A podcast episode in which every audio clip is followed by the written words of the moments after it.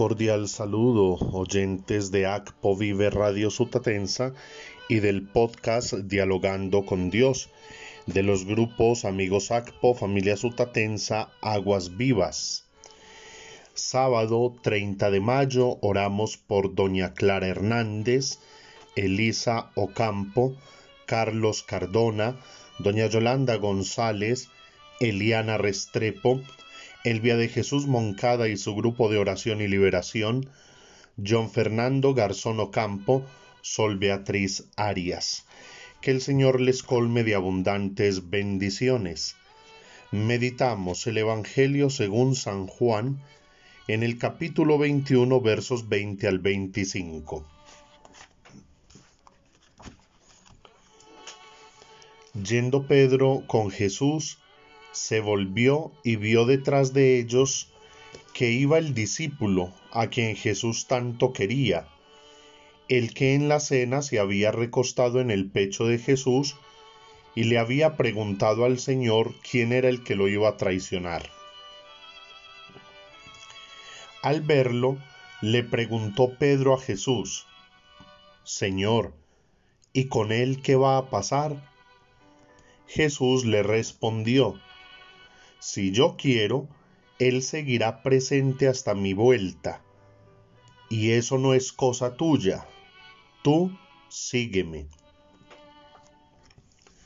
Por eso corrió entre los hermanos el rumor de que ese discípulo no iba a morir. Pero Jesús no dijo que no iba a morir. Lo que dijo fue, si yo quiero, Él seguirá presente hasta mi vuelta, y eso no es cosa tuya. Este discípulo es el que da testimonio de estas cosas y el que las escribió, y nosotros sabemos que su testimonio es verdadero. Pero Jesús realizó muchas otras cosas. Si se escribieran una por una, creo que no cabrían en el mundo los libros que habría que escribir. Palabra del Señor.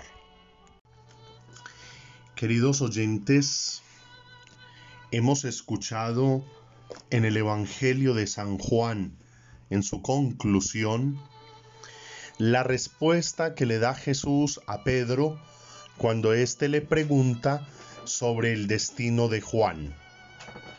Si yo quiero, Él seguirá presente hasta mi vuelta, y eso no es cosa tuya. Tú sígueme.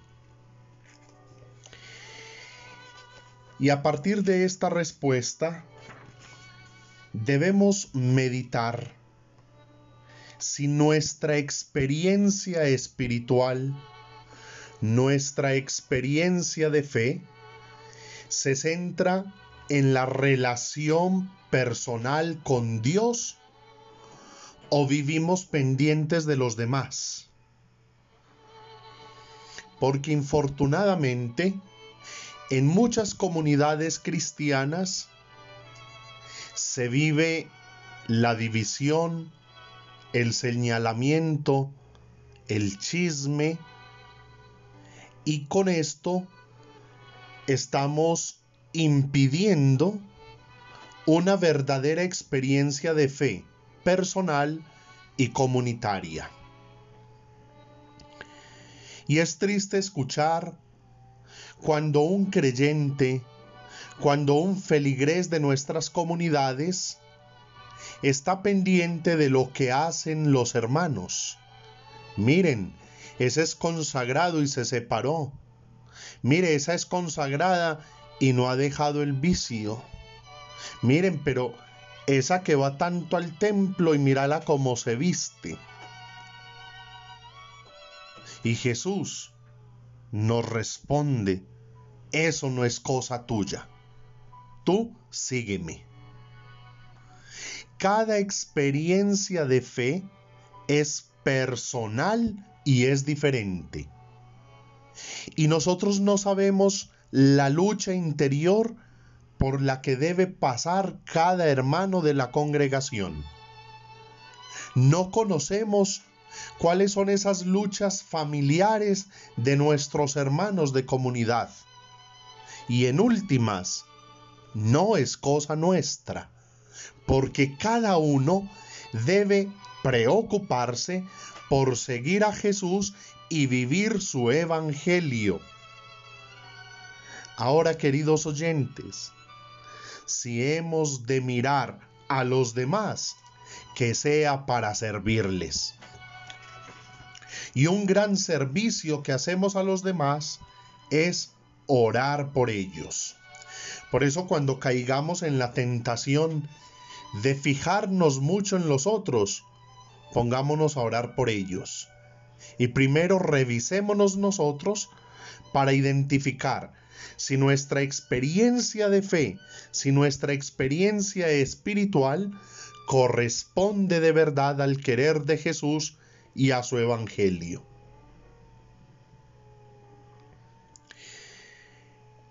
Y otro aspecto que podemos ver en este Evangelio es que todos sabemos que Jesús ama profundamente a Juan, pero es sobre Pedro que instituye la iglesia.